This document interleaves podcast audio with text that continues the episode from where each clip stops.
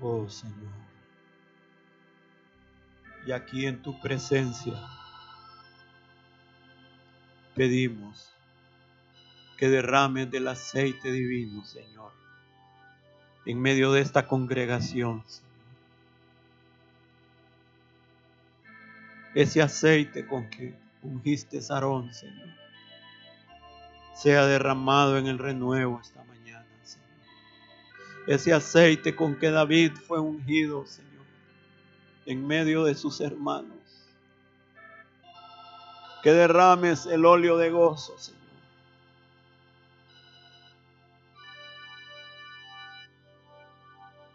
Háblanos, Señor, háblanos, háblanos, habla nuestros corazones, Señor.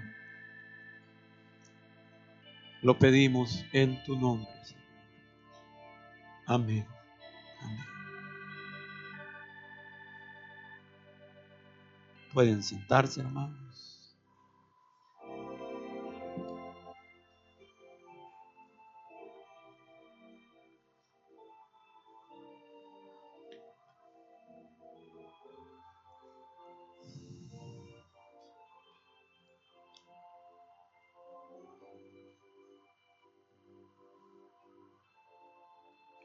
El título de este mensaje es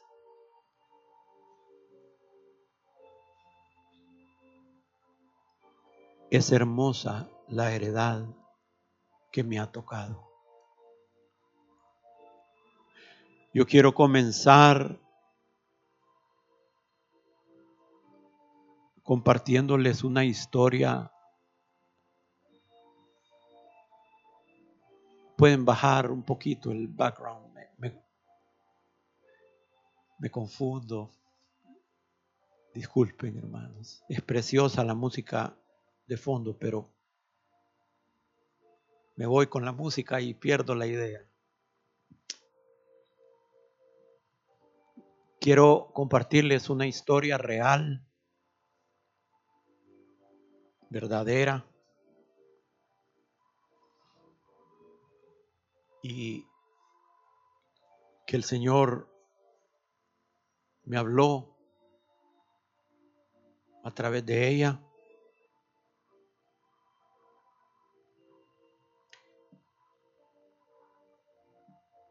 Hay una persona que conocemos nosotros hace más de 35 años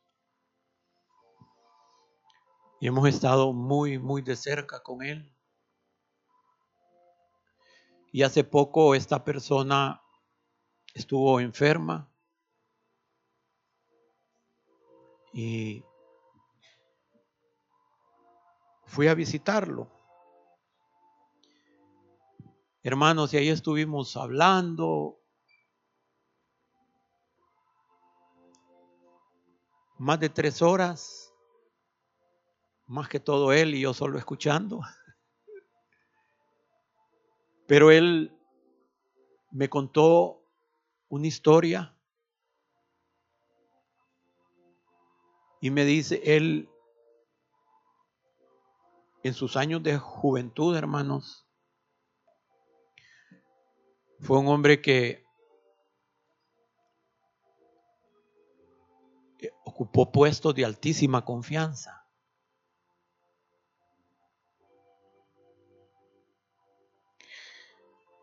Pero alguien que siempre mantenía un perfil bajo,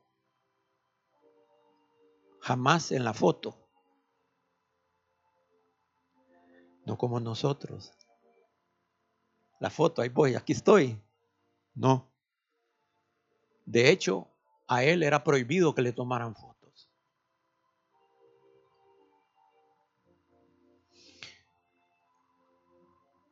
Y él era la persona, él era un jovencito, pero era la persona de confianza de un hombre muy poderoso. Poderoso económicamente poderoso políticamente y poderoso militarmente. Y nadie de Honduras, para que no empiecen a... No. De hecho, nadie en Honduras creo que ha llegado a ese nivel, ni va a llegar. al nivel que este hombre estaba. Este hombre de poder. Pues este hombre de poder llegó un momento en que empezó a padecer del corazón. Y le dijo, mira, le dice, ya estoy teniendo problemas del corazón. Creo que es tiempo de arreglar las cosas con mis hijos. Porque con esto del corazón uno no, nunca sabe. Entonces le dice, mira, arregla mi testamento. Vos vas a ser el responsable de repartirle las cosas a mis hijos. Vos vas a ser el responsable de que todos queden contentos y que no haya ningún problema legal. Tenés dos días. Imagínense, hermanos. Ya van a escuchar la magnitud de tal responsabilidad. Eran 1.800 corporaciones y cada corporación tenía varias empresas regadas en todo el mundo. Dice él, mira, me dice, no sabíamos ni qué hacer. Me asignaron un equipo de personas y esos dos días ni casi dormimos el equipo no sabía qué hacer, cómo repartir eso. Y a los dos días, hermanos, fue la reunión familiar. Y ahí estaba este hombre. Y ahí estaba él con su equipo de, de personas que le habían asignado. Y a él se le ocurrió, bueno, ya sé, ¿qué vamos a hacer? Miren, dijo en la reunión familiar, Hemos decidido, hemos decidido, el equipo ni sabía lo que iba a decir. Hemos decidido, eran varios hijos, hermanos, cinco hijos, que como cada hijo tiene diferente vocación y como cada hijo le gusta hacer diferentes cosas, hemos decidido que cada hijo escoja qué empresa se quiere, con qué empresas, con qué corporaciones se quiere quedar. Y si hay alguna corporación en la cual más de un hijo está interesado, pues se reparten las acciones. Y aquí está la información de todas las corporaciones, para que cada hijo analice con qué se quiere quedar. Y a todo el mundo le pareció bien la idea.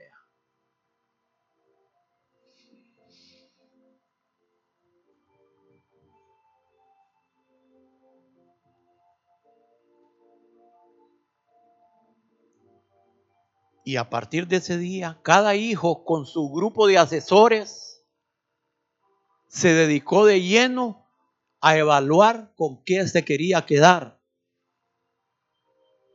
a los nueve días, la primera reunión fue un 28 de diciembre, a los nueve días, un 6 de diciembre, era la reunión donde iban a, cada hijo iba a decidir qué quería. Después de esos nueve días, casi todo el mundo sin dormir, trabajando, evaluando. Hermanos, es una empresa de una magnitud que ni, ni nos imaginamos. Si a veces solo evaluar una empresa es todo un reto. A los nueve días, nuevamente, la reunión familiar con todos los asesores de cada hijo y él con su equipo. Y cada hijo llevó, mira, me dice, así eran los bultos de papeles que cada hijo llevó de las corporaciones con que se querían quedar y las pusieron una sobre otra. Pero la hija menor entregó un sobre nada más.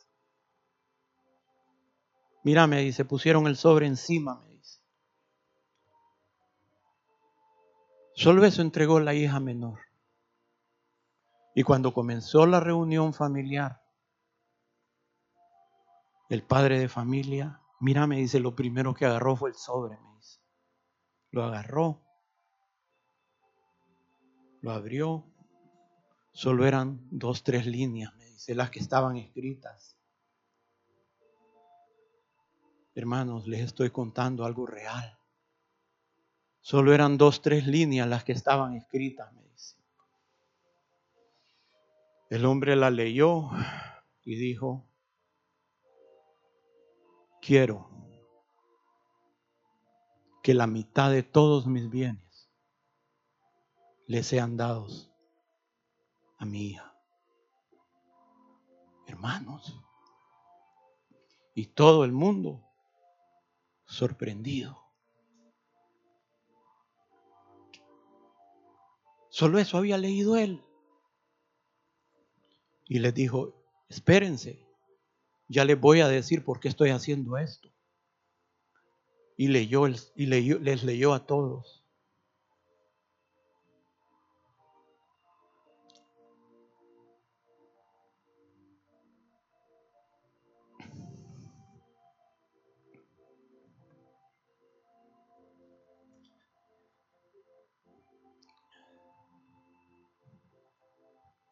Lo único que decía, lo único que decía esa carta era,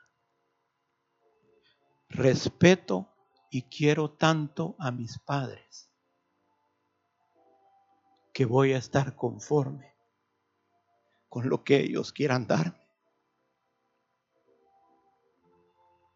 Hermanos, y esto quebró completamente a este padre a este hombre poderoso, denle la mitad de todos mis bienes. Hermanos, es una historia real. Y no puedo dar nombres ni nada por respeto y porque tampoco me han autorizado a dar nombres.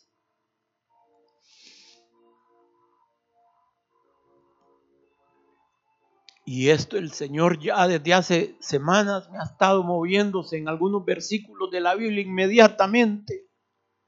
Cuando Él me contó esta historia, Él ya me la había contado hace años. Estoy seguro que ya me la había, pero yo no había, pero cuando ahorita me la contó, inmediatamente el Señor hizo la conexión con una escritura.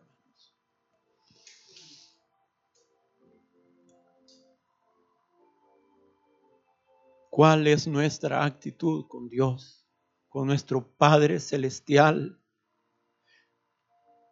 Lo amamos y lo respetamos tanto como para estar agradecidos con lo que Él ha escogido para nosotros, hermanos.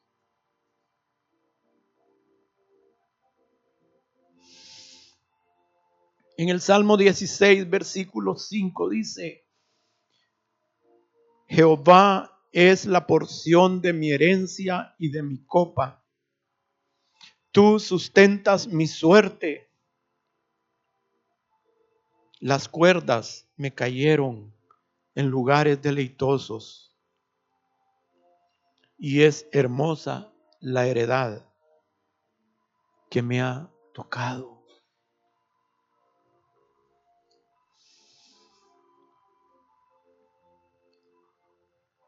Hermanos, estamos agradecidos con lo que Dios ya ha escogido para nosotros aquí. Y cuando, miren, cuando Él me contó esta historia, esta fue la porción, porque el Señor hace semanas ha estado con esto ahí moviéndose en mi corazón. Esta es la porción con la cual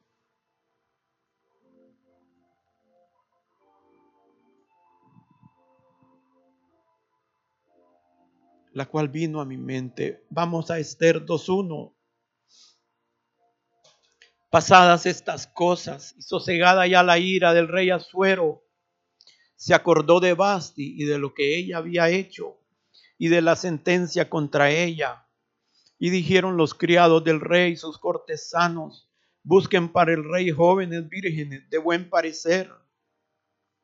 Y ponga el rey personas en todas las provincias de su reino, que lleven a todas las jóvenes vírgenes de buen parecer a Susa residencia real, a la casa de las mujeres, al cuidado de Gai, eunuco del rey, guarda de las mujeres, y que le den sus atavíos, y la doncella que agrade a los ojos del rey, reina en lugar de Basti. Esto agradó a los ojos del rey y lo hizo así. Había en Susa residencia real un varón judío cuyo nombre era Mardoqueo, hijo de Yair, hijo de Simei, hijo de Cis, del linaje de Benjamín, el cual había sido transportado de Jerusalén con los cautivos que fueron llevados con Jeconías, rey de Judá, a quien hizo transportar Nabucodonosor, rey de Babilonia, y había criado a Hadasa, es decir, a Esther, hija de su tío, porque era huérfana, y la joven era muy hermosa de figura y de buen parecer. Cuando su padre y su madre murieron, Mardoqueo la adoptó como hija suya. Sucedió pues que cuando se divulgó el mandamiento y decreto del rey, habían reunido a muchas doncellas en su residencia real a cargo de Gai. Esther también fue llevada a la casa del rey, al cuidado de Gai, guarda de las mujeres, y la doncella agradó a sus ojos y halló gracia delante de él por lo que hizo darle prontamente atavíos y alimentos, y le dio también siete doncellas especiales de la casa del rey, y la llevó con sus doncellas a lo mejor de la casa de las mujeres. Y cuando llegaba el tiempo de cada una de las doncellas para venir al rey Asuero, después de haber estado doce meses conforme a la ley acerca de las mujeres, pues así se cumplía el tiempo de sus atavíos. Esto es seis meses con óleo de mirra y seis meses con perfumes aromáticos y afeites de mujer, de mujeres. Entonces la doncella venía así al rey. Todo lo que ella pedía se le daba para venir ataviada con ello desde la casa de las mujeres hasta la casa del rey. Ella venía por la tarde y la mañana siguiente volvía a la casa segunda de las mujeres, al cargo de Sasgaz, eunuco del rey, guarda de las concubinas. No venía más al rey, salvo si el rey la quería y era llamada por nombre. Cuando le llegó a Esther, hija de Abijail, tío de Mardoqueo, quien la había tomado por hija, el tiempo de venir al rey, ninguna cosa procuró, sino lo que dijo Egai, eunuco del rey guarda de las mujeres, y ganaba Esther el favor de todos los que la veían. Fue pues Esther llevada al rey Asuero a la casa real en el mes décimo, que es el mes de Tebet, en el año séptimo de su reinado. Y el rey amó a Esther más que a todas las otras mujeres, y halló ella gracia y benevolencia delante de él, más que todas las demás vírgenes y puso la corona real en su cabeza y la hizo reina en lugar de Basti. Hermanos, nuestro Padre Celestial, al igual que lo hizo Abraham con su hijo Isaac cuando llegó el tiempo, de buscarle una mujer, de buscarle una esposa apropiada para casarse con el heredero de las promesas, con el dueño de todo lo que él poseía. Así nuestro Padre Celestial anda buscando una esposa para el Hijo amado.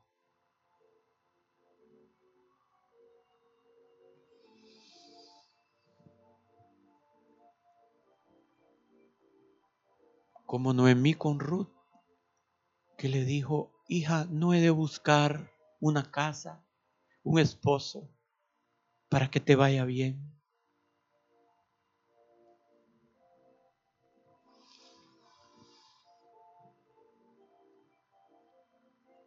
Nuestro tiempo aquí es únicamente una preparación para la eternidad. Aquí estamos siendo moldeados. Y mientras estemos aquí, estaremos recibiendo seis meses con óleos de mirra, con aceites de mirra, y seis meses con perfumes aromáticos estaremos recibiendo tiempos de prueba y tiempos de bendición. Podríamos estar recibiendo tiempos de sanidad y tiempos enfermos. Podríamos estar recibiendo tiempos de prosperidad y tiempos de escasez.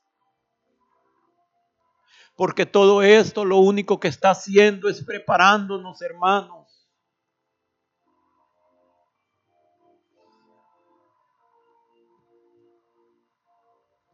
Estamos siendo moldeados, estamos siendo embellecidos, hermoseados.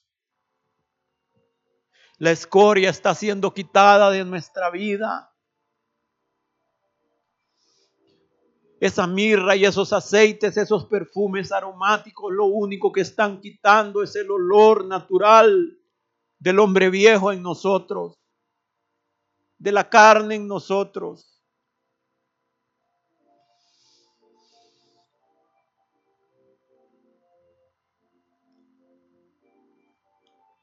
Los sedimentos, las heces de la vieja naturaleza están quedando cada vez que somos trasvasados de vasija en vasija. Pero ¿cuál es nuestra actitud? Tenemos al Señor como nuestro bien supremo, hermano.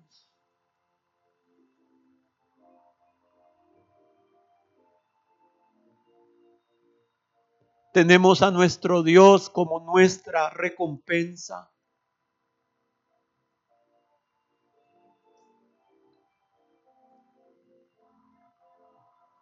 Porque si no es así, no vamos a poder tener la actitud correcta, hermanos.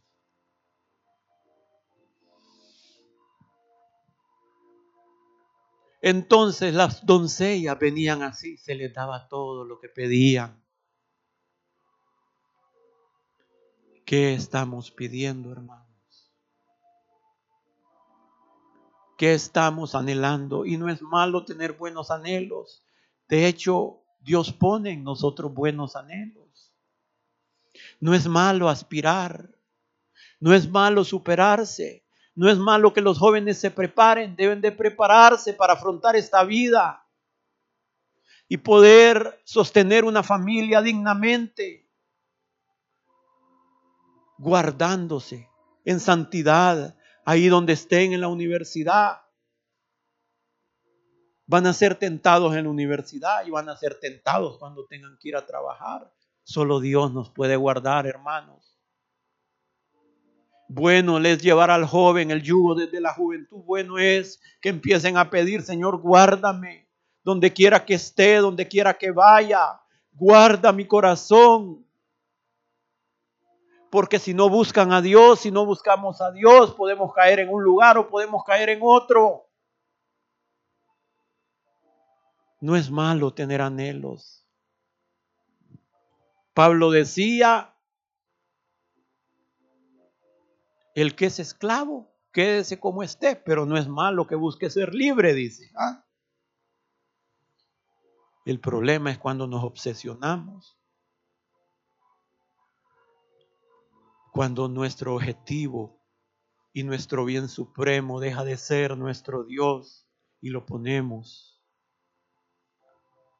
en los ídolos de oro, en los ídolos de plata, en los ídolos que han fabricado nuestras propias manos o las manos de otros.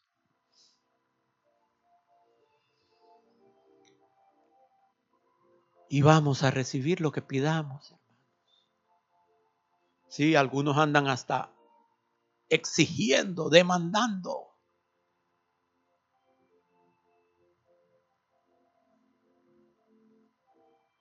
Demandando. No hay problema. Con eso nos vamos a presentar delante de Dios, con lo que hayamos demandado.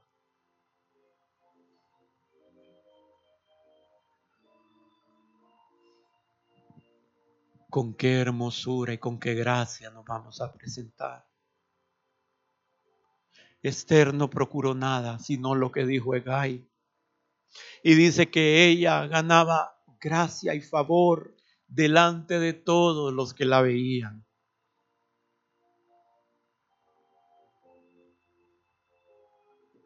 Hermanos, y cuando llegó al rey,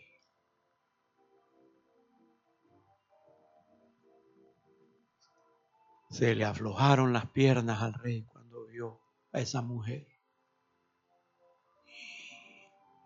¿Qué tiene esta mujer? ¿Qué tiene?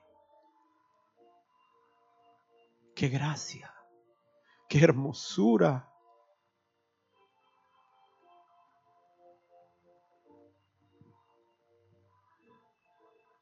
Hermanos, Esther, una huérfana de padre y madre, una hija de la cautividad,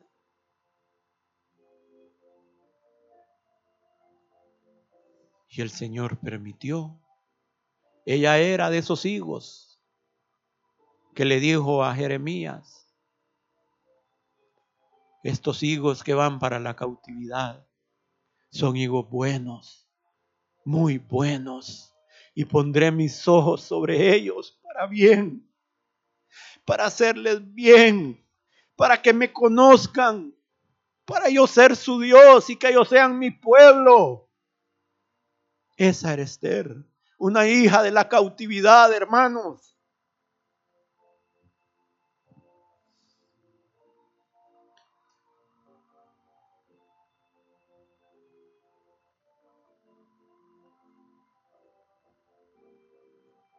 Igual que Ruth, una viuda miserable, pobre, moabita,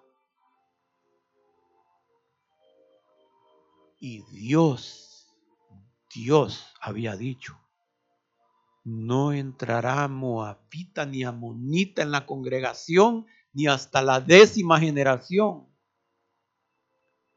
porque no lo salieron a recibir con pan y porque alquilaron a Balán para que los maldijera.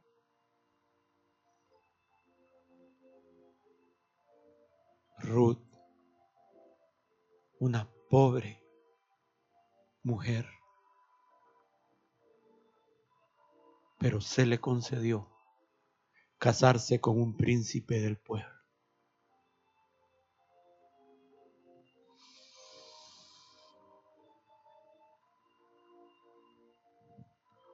Igual que Raab, ¿verdad?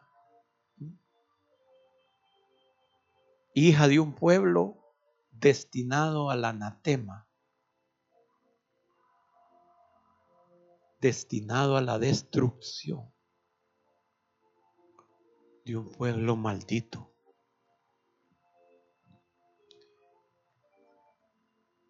Pero no es que hermano Rahab era de lo mejor de, de Jericó, fíjense.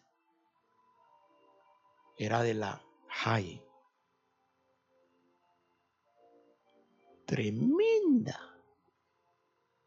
Hermano. Rahab, una vergüenza para su propia familia. Una prostituta, hermanos. Rahab era de la escoria de ese pueblo maldito.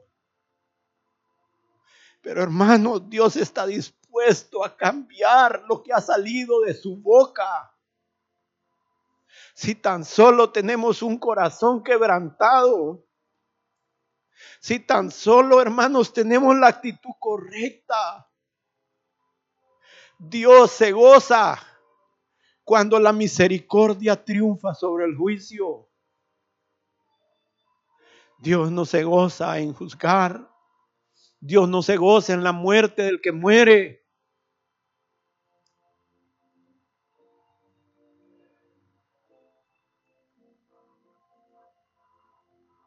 Hermanos y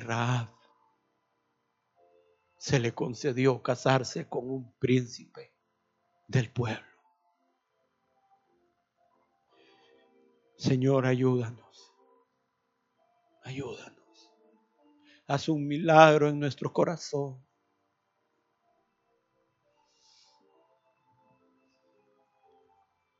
Y con este mensaje yo no estoy apuntando a que si somos salvos o no somos salvos. Estoy hablando que en medio de la iglesia va Dios a escoger un grupo de hombres y mujeres que van a llegar a ser la esposa del Cordero. A eso está apuntando ese mensaje. Tú puedes exigir, tú puedes ir ataviado como quieras, vas, al cielo, hermanos, no problem. No estoy hablando que vas a perder tu salvación. Pero ¿quiénes van a estar en el grupo de ser los amantes? el grupo cercano al Señor.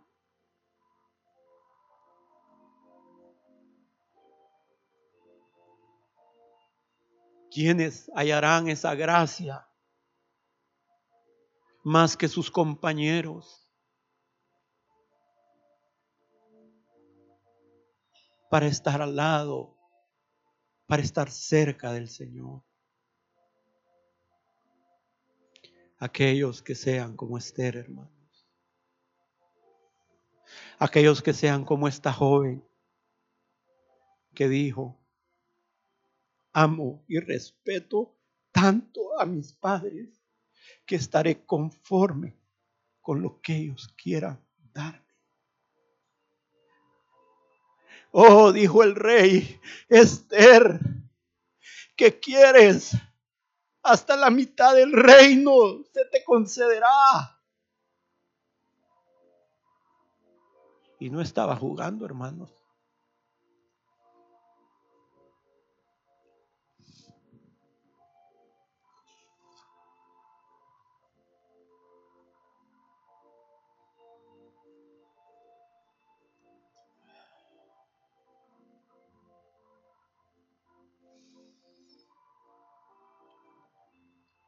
Lo que nos va a clasificar o desclasificar es nuestra actitud en la vida. Ante las situaciones, nuestros anhelos,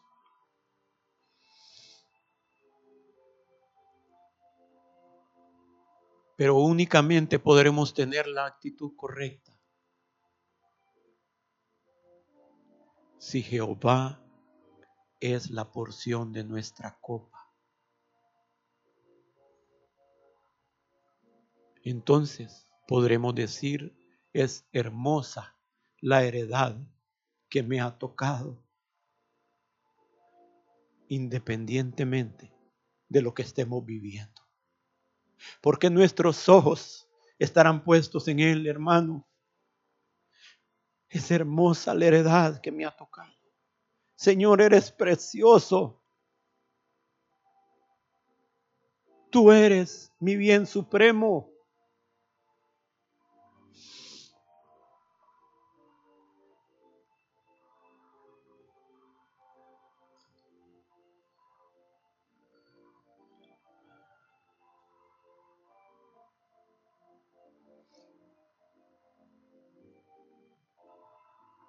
Esther 5, 2.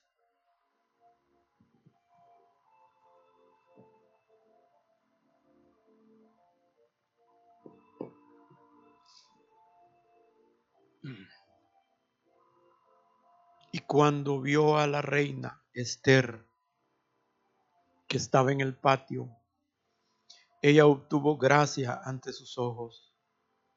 Y el rey extendió a Esther el cetro de oro que tenía en la mano. Entonces vino Esther y tocó la punta del cetro. dijo el rey, ¿qué tienes, reina Esther? ¿Y cuál es tu petición? Hasta la mitad del reino se te dará. Hermanos, pero esa gracia que ella obtuvo únicamente será, derramada sobre los humildes. Y los humildes hallarán gracia delante de los hombres y delante de Dios. Cuando ella entró ahí, no llegó a convencer al rey.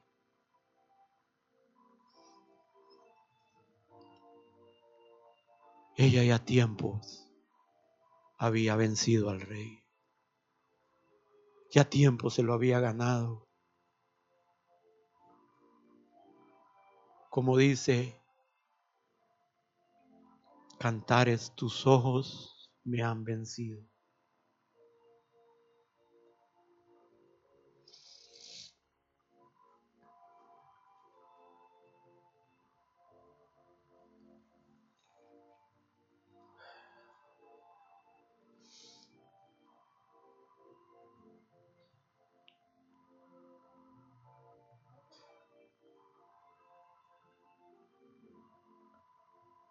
Filipenses 4:12 dice, sé vivir humildemente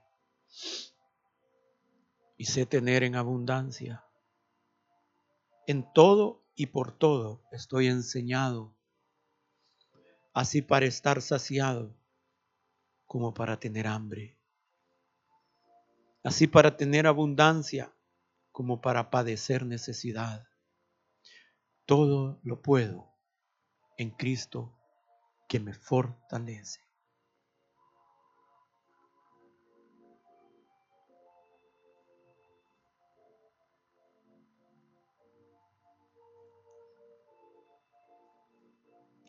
Saben que algunos se amargan con la escasez. Cualquiera de nosotros se puede amargar, hermanos. Cualquiera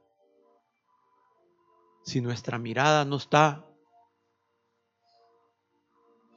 donde tiene que estar, nos vamos a amargar.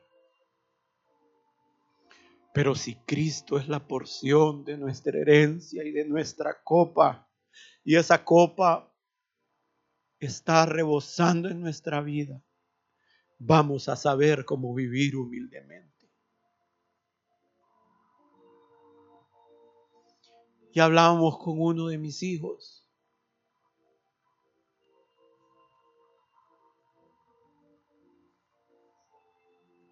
sobre este, este pasaje. Y saben que tener en abundancia puede parecer fácil,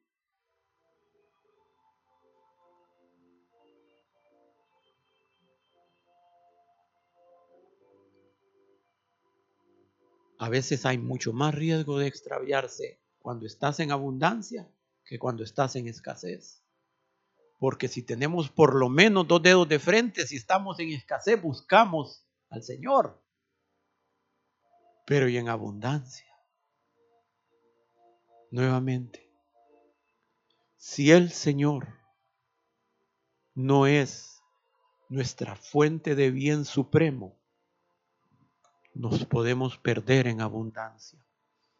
¿Cuánta gente ha llegado a tener abundancia para tener unas vidas miserables y se dan cuenta que sus vidas siguen vacías?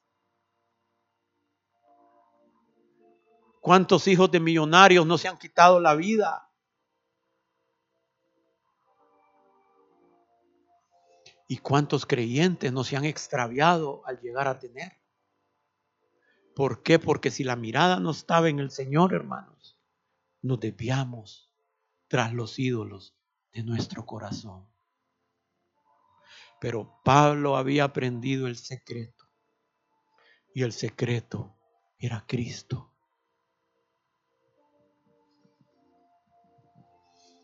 Señor, llena nuestro corazón.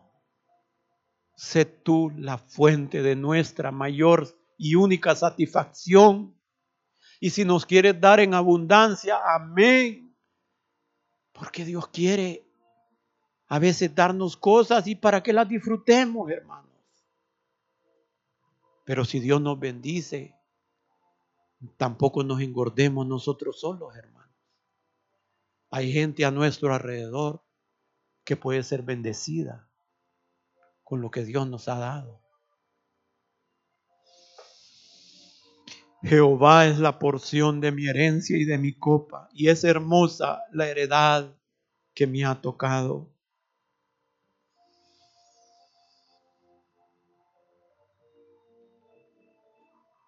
¿Cuántas veces no nos encontramos como el salmista, hermanos?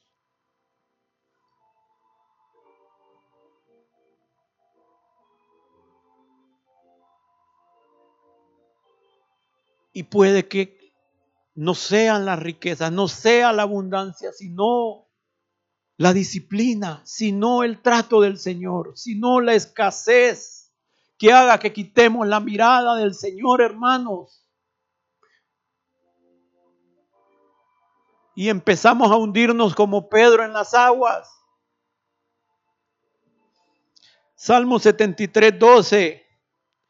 He aquí estos impíos, sin ser turbados del mundo, alcanzaron riquezas. Y decía el salmista, verdaderamente en vano he limpiado mi corazón y lavado mis manos en inocencia, pues he sido azotado todo el día y castigado todas las mañanas. Si yo dijera, hablaré como ellos, he aquí, a la generación de tus hijos engañaría. Cuando pensé para saber esto, fue duro trabajo para mí. Era una lucha, hermanos, en el corazón del salmista. De un hombre de Dios, hermano, un, el salmista, un hombre entregado, consagrado al Señor y tenía esas luchas. Y si él tenía esas luchas, creo que también nosotros podemos tenerlas. ¿ah?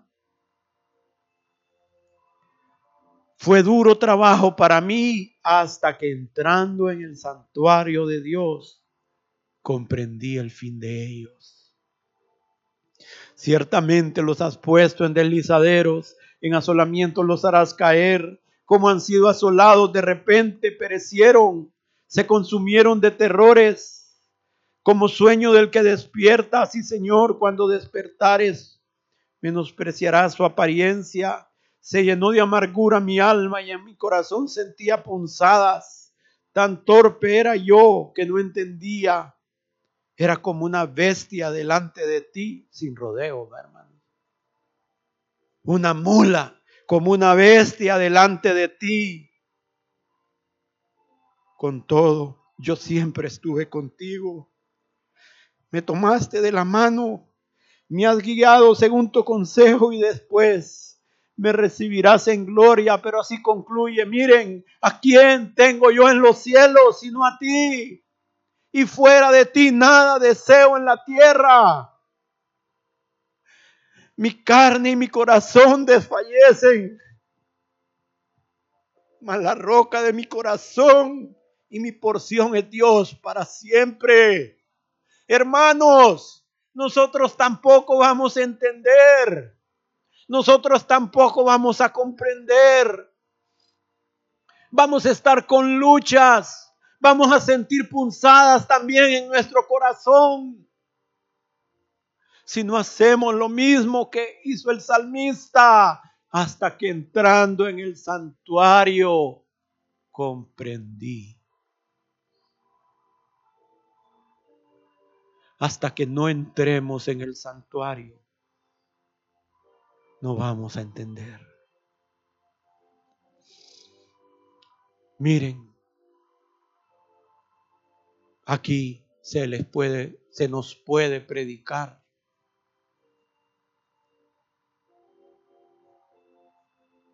Bueno, puede venir el Saulo de Tarso a predicarnos aquí, hermano. Pero si nosotros, si esto no es una vivencia en nosotros, a la hora de los balazos no vamos a saber para dónde agarrar. Cuando usted empiece a probar el aceite de mirra, se le va a olvidar toda la predicación. Hasta que entrando en el santuario comprendí. ¿A quién tengo yo en los cielos? Sino solo a ti. Y fuera de ti nada deseo en la tierra, hermanos. Es un verdadero milagro de la gracia divina llegar a esa situación.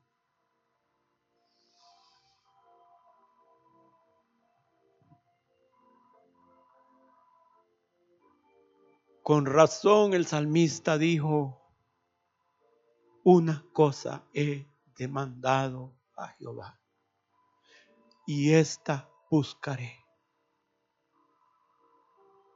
que esté yo en tu santuario para contemplar tu hermosura. Amado hermano y hermana,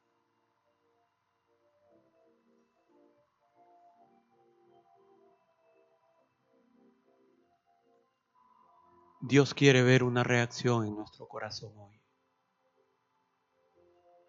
De muy poco va a servir esta prédica si Dios no mira una reacción, una respuesta ahorita en tu corazón. De aquí al martes ni te vas a acordar de que predicó aquel hermanito que predicó el domingo. Ah, el hermano Alberto fue sí, ya me acordé. Solo eso te vas a acordar, hermano. De aquí al jueves, parte sin novedad. Hermanos, cada día el tiempo es menor. Cada día el tiempo se acorta. Cada día se acerca el tiempo en el cual tendremos que dar cuenta. Aquí nadie tiene un día garantizado. Ni los mayores ni los menores. Nuestra vida está en, está en sus manos. Lo que yo te digo, hermanos,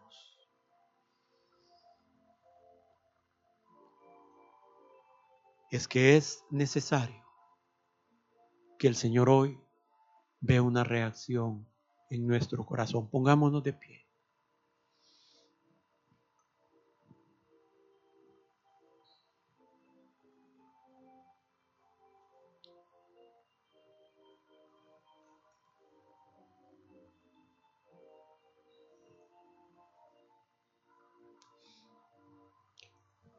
Tal vez tengamos que ser sinceros delante del Señor y decirle, Señor,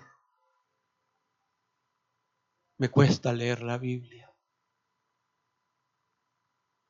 Señor, no tengo deseos de buscarte.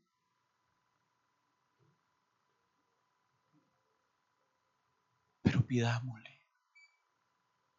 Pidámosle al Señor hoy, hermanos. Señor, dame un anhelo nuevo de buscarte, un anhelo nuevo de encontrarme contigo. Un anhelo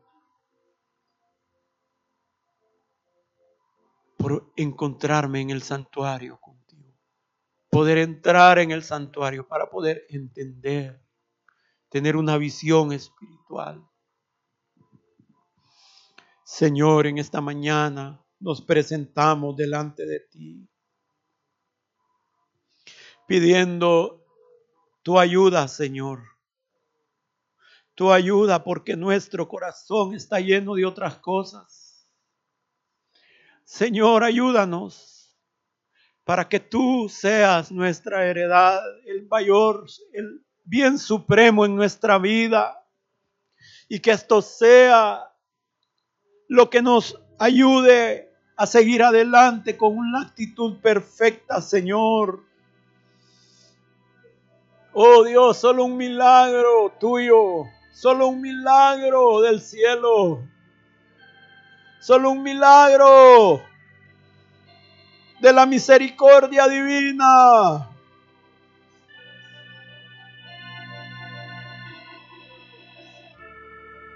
Oh Dios, Dios, oh Dios. Clame, hermano. El Señor promete que va a responder a nuestro clamor. El Señor promete que nos va a dar cosas buenas si se las pedimos.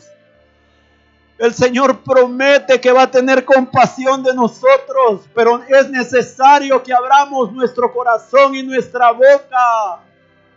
Oh Dios, ten misericordia del renuevo de nuestras vidas, ten misericordia. Oh Dios, socorre Abre las ventanas de los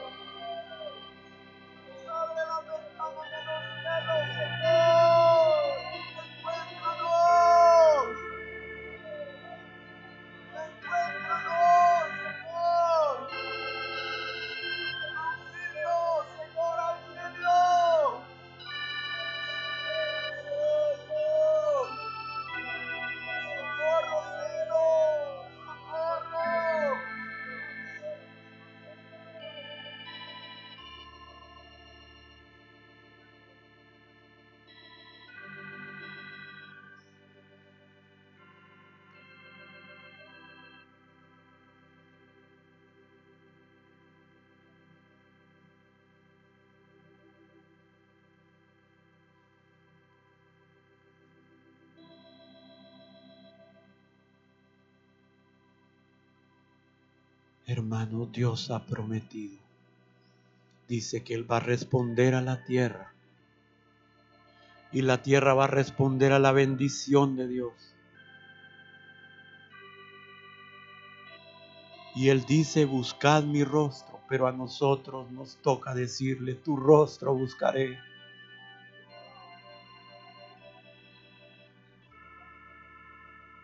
Hoy es un día de decisión para algunas vidas aquí, Hoy es un día que veremos para atrás y este día va a ser un día clave en algunas vidas. Oh Dios, envía el mosto, envía el aceite, envía la lluvia, Señor, y la tierra responderá. La tierra responderá a tu presencia, Señor. La tierra responderá. Envía la gloria esta mañana al renuevo. Oh, envía tus lluvias de bendición, Señor, atráenos y en pos de ti correremos. Oh, Señor.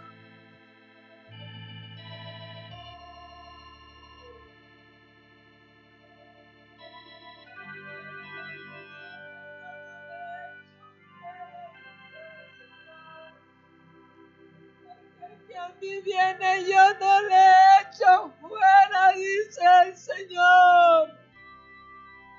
Apartaos de aquello que va a ser un obstáculo en sus vidas. Apartaos de aquellas cosas que os podrán desviar del camino porque el que a mí viene yo no lo echo fuera, dice el Señor. Oh Señor, no quites de nosotros tu Santo Espíritu. No quites de nosotros tu Santo Espíritu, Dios. Llévanos, Señor Llévanos a morar contigo, a entrar a tus caminos, a tus atrios, a tus lugares celestiales, Señor. Entrando, Señor, a otra esfera espiritual.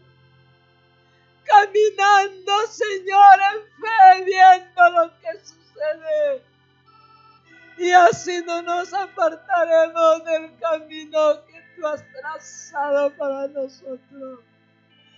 Llévanos, oh Dios, por ese camino, por el camino que tú has trazado, Señor. Aunque ahí veamos cosas duras para la carne, pero gloriosas para Dios. Gracias Señor, gracias. No nos dejes de tu mano nunca.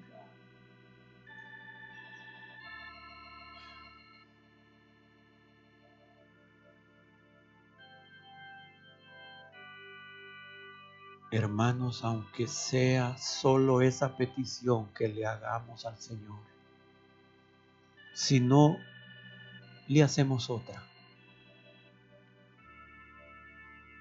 Señor, atráeme. No te quiero buscar, haz un milagro. Atráeme. Hermanos, y el Señor va a ver ese pábilo que ahí está humeando. Él no va a apagar ese pábilo. Él batizar ese pábilo, hermanos. El batizar con la presencia de su Espíritu en nuestros corazones, hermanos.